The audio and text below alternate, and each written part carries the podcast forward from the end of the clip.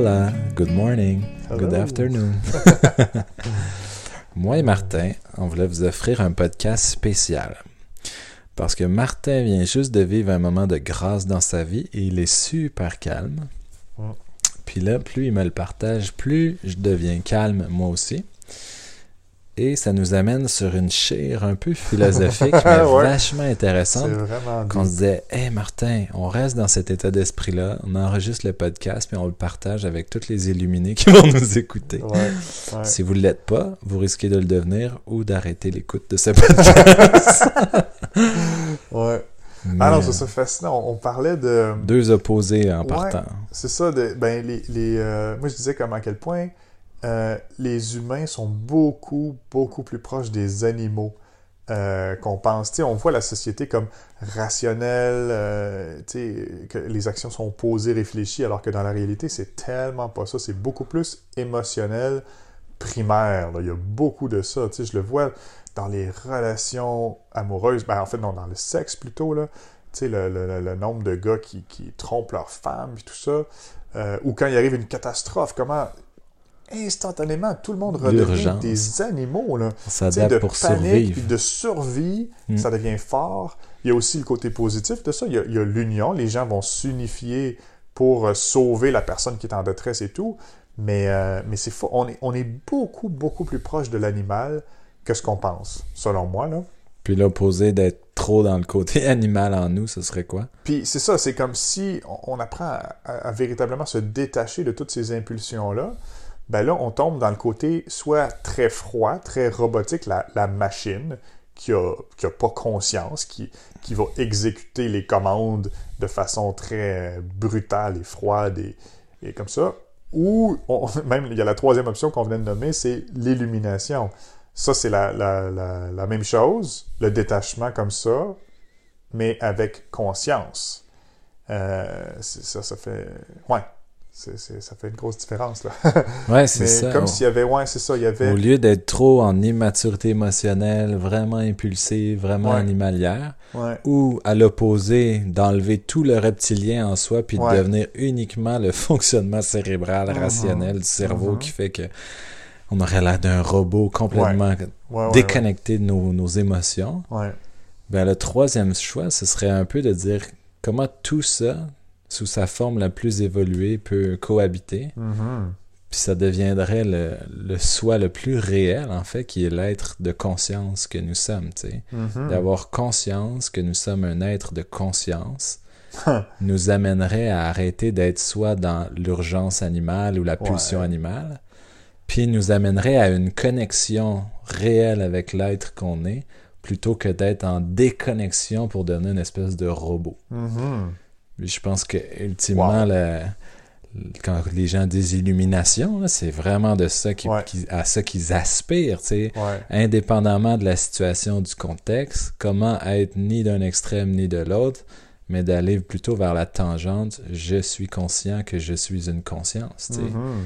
Une conscience qui peut être beaucoup plus élevée qu'une simple personnalité en réaction avec le monde, Ouais. Puis c'est intéressant parce que ces trois options-là, ça me fait penser à la Trinité. Euh, sans, sans que ce soit réfléchi, là, je fais juste nommer ce que, que- ce que je sens intuitivement, mais tu sais, la Trinité, c'est quoi? C'est le cœur, corps, esprit? C'est tout ça? Je sais pas, j'ai Ok, jamais bon. entendu parler. Ok, On va ben, dire oui. non, ben, il me semble que c'est ça. au- dans, dans- dans le monde religieux, c'est ça. Puis euh, c'est l'union de, c'est ça, de, du, du physique avec du spirituel, puis le lien entre les deux. Dans le fond, le troisième élément, c'est comme le, le, le- le- ouais, ce qui unit les deux. Là. Mhm. En tout cas, je sais pas trop de, de quoi je parle, mais c'est juste le, je, je nomme ce qui me vient à l'esprit comme ça spontanément. Mais, euh, Puis j'avoue que dans les deux premiers ext- extrêmes nommés, là, soit animal ou robot, ouais. il n'y a pas du tout ça, cette, euh, cette conscience-là de, de l'être. Ouais. Ouais. Quand t'es ton- quand t'es juste émotif, là, Mhm. t'es pas du tout en sagesse conscient que t'es un, être- un être dans un corps humain. Ouais. Quand t'es robot non plus. Quand t'es robot, tu Ouais. penses que t'es du hardware qui rentre des données puis qui sort des réponses à l'autre bout, tu sais. C'est fait- comme si ça voudrait dire que quand on oublie ce qu'on est vraiment, c'est là qu'on passe une chire. On passe Oui. à la dérape. Oui, ben, ben Plus on se souvent- souvient de ce qu'on est, Ouais. plus on reste aligné. Les, les gens qui, selon moi, les gens qui font des attaques terroristes ou des genres de choses comme ça, c'est qu'ils sont très déconnectés. Déconnectés d'eux-mêmes, déconnectés des autres. Euh, ils sont devenus très isolés. Donc, ça devient un peu de l'autodestruction. Le suicide, moi, l'époque où je pensais au suicide, euh, c'est que j'étais très déconnecté euh, des autres autour de moi. Après coup, j'ai vu à quel point il y avait tellement d'amour autour de moi, tellement d'ouverture, d'aide disponible, mais je la voyais plus. C'est Mm. moi qui la, voyais, qui la voyais plus. Je m'étais replié sur moi-même. J'étais dans le monde uniquement physique, on va dire le monde robotique, là, tu sais. Mhm. Euh, ouais.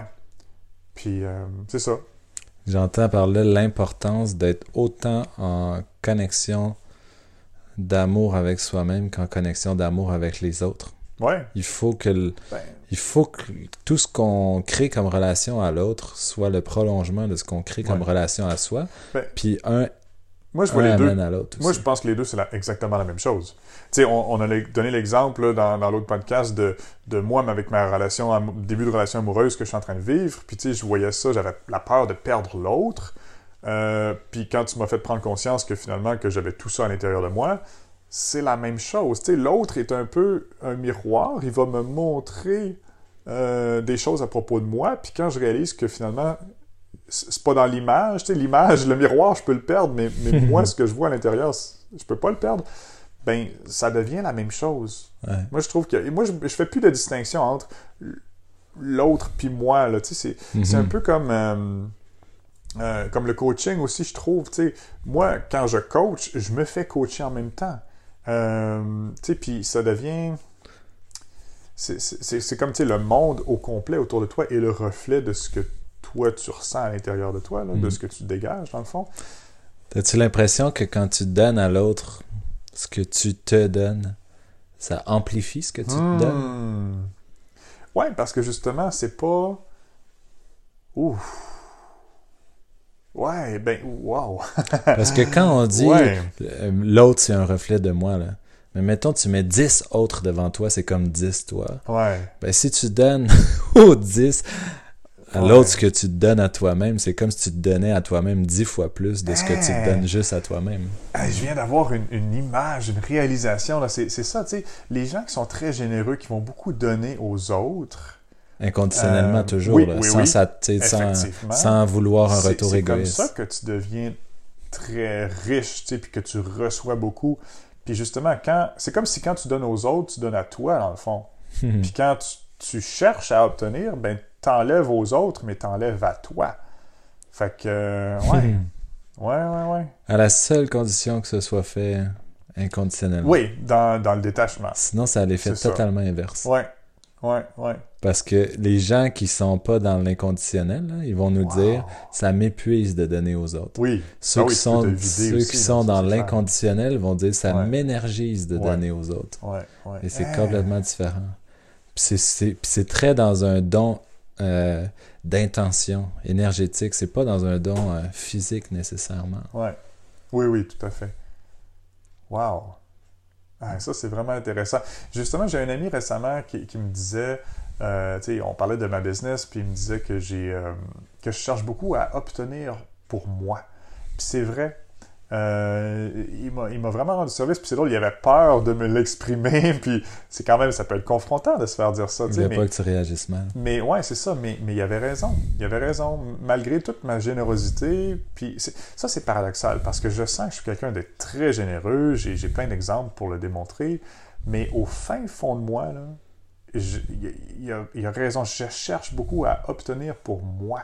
Je veux moi être bien euh, financièrement, je veux moi être bien en sécurité euh, amoureusement, puis tout ça, puis, puis ouais, de lâcher prise là-dessus, là, puis de juste donner, donner inconditionnellement, comme tu dis, là, oh my God, ça libère, là. Ouais. Mais, c'est facile de, de se faire croire qu'on qu'on donne généreusement, puis de façon détachée, alors que c'est pas le cas, là.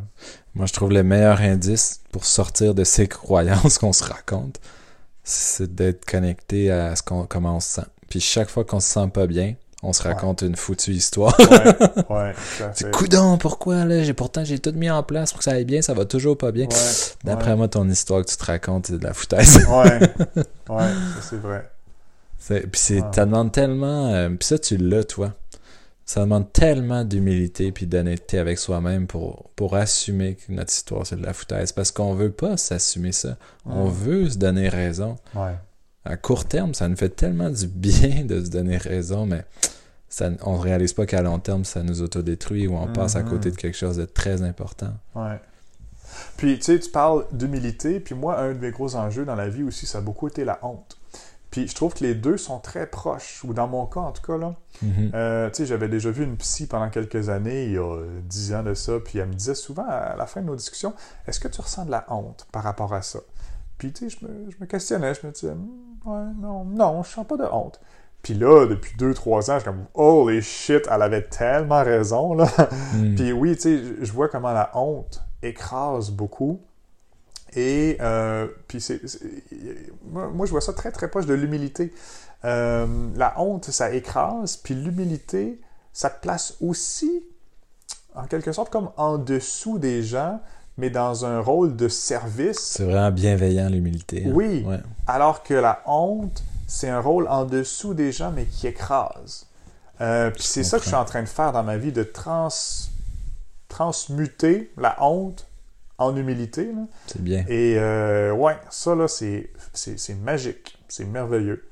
Puis, euh, puis je dis ça, puis en même temps, j'essaie de me dire comment que je fais là, pour aider les gens, comment je pourrais... je pense qu'en en fait, ben, une grosse part, c'est de l'admettre. Tu vois, j'ai, parlé de la honte que j'ai euh, par rapport à ma, à ma situation financière. Je n'ai parlé avec un de mes amis, et tu sais, j'ai honte dans le moment d'avoir encore de gagner la moitié moins que je gagnais dans le passé. Euh, j'ai honte de pas avoir d'auto, même si c'est pas dans mes valeurs d'avoir une auto, mais juste de pouvoir en louer une à l'occasion. Tu sais, je pourrais, mais tu sais, je le fais pas parce que pour que ce soit moins cher. Euh, tu sais, c'est plein d'affaires de même dans ma vie, puis comme c'est pas normal. En fait, c'est moi je me dis ça. C'est pas normal que je sois encore rendu dans ça. Puis, euh, puis d'admettre cette honte. Puis tu sais, mes amis, bon, ils viennent me chercher à la station de métro. Ils habitent à Blainville, ils viennent me chercher à la station de métro. Puis j'apprécie énormément. Mais il y a de la honte aussi rattachée à ça. Je suis comme, ben, j'aimerais ça qu'ils n'aient pas besoin de venir me chercher. Puis ils, ont- ils sont pas obligés, c'est eux qui me l'offrent. Mais, mais bref, d'avoir nommé toutes ces choses-là, ça m'a vraiment permis de me libérer de la honte parce que, en même temps, en le nommant, c'est comme si je prenais la décision de sortir de ça.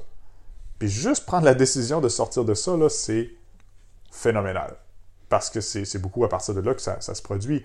Puis même, il y a quelque chose que, que je t'ai pas raconté, que j'ai vécu il y a quelques semaines, c'est l'orgasme. J'ai vécu un orgasme dans une formation euh, d'Alexandre Nadeau, qui, était vraiment euh, merveilleux. C'était le premier exercice du week-end.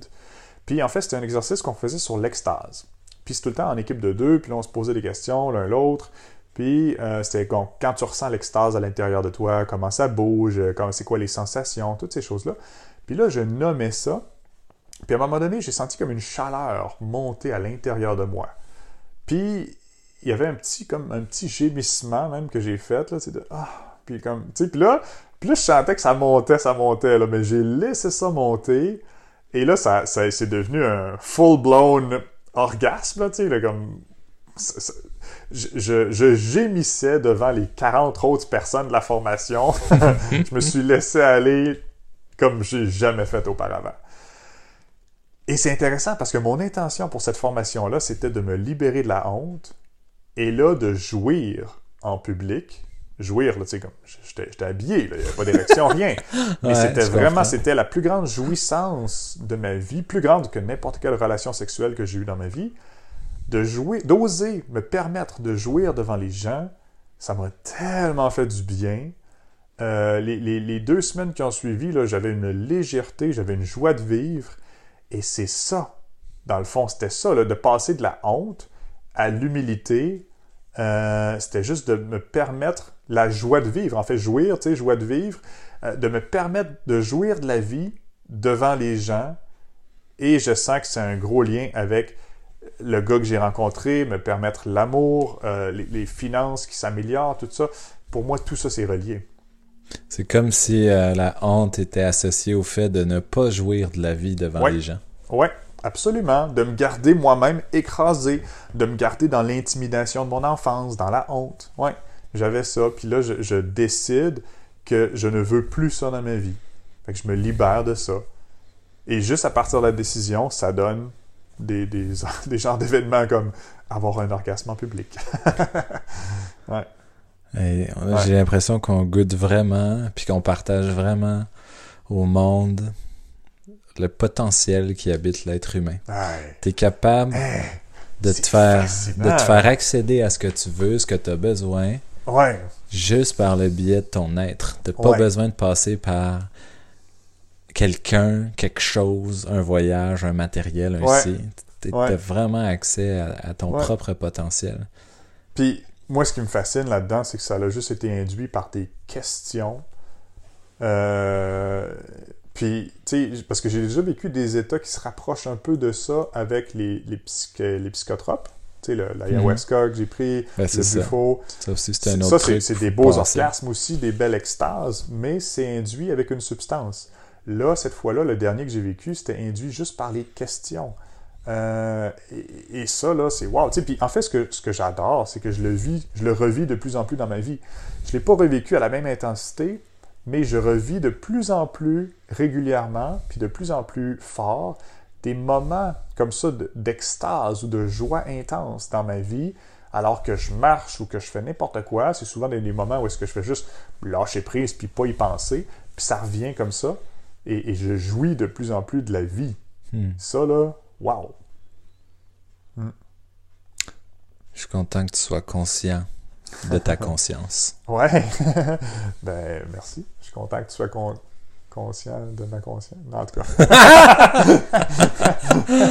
ouais. Allez, vas en paix à être de conscience. Oui, oui.